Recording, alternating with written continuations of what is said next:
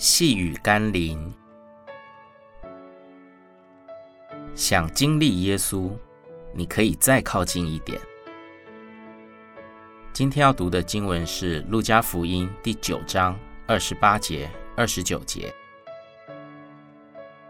说了这话以后，约有八天，耶稣带着彼得、约翰、雅各上山去祷告。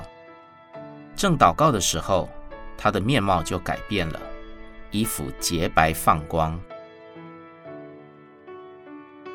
或许我们不知何以耶稣只带了三个门徒上山，将那特别的属灵经历赐给他们。但细查圣经，或许可以看出蛛丝马迹。这三个门徒是更愿意亦步亦趋地跟随与贴近耶稣，甚至更愿意服侍耶稣。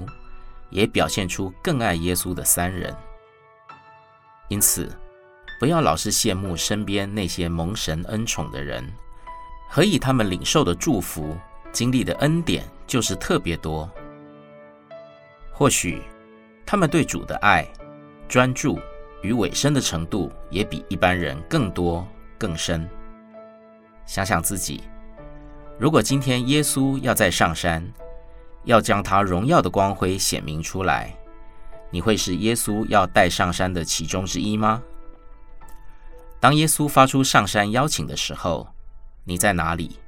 你听见了吗？我们一起来祷告。荣耀的耶稣，我多么希望能看见你的至圣容面，可以听见你的声音，可以进入你的同在。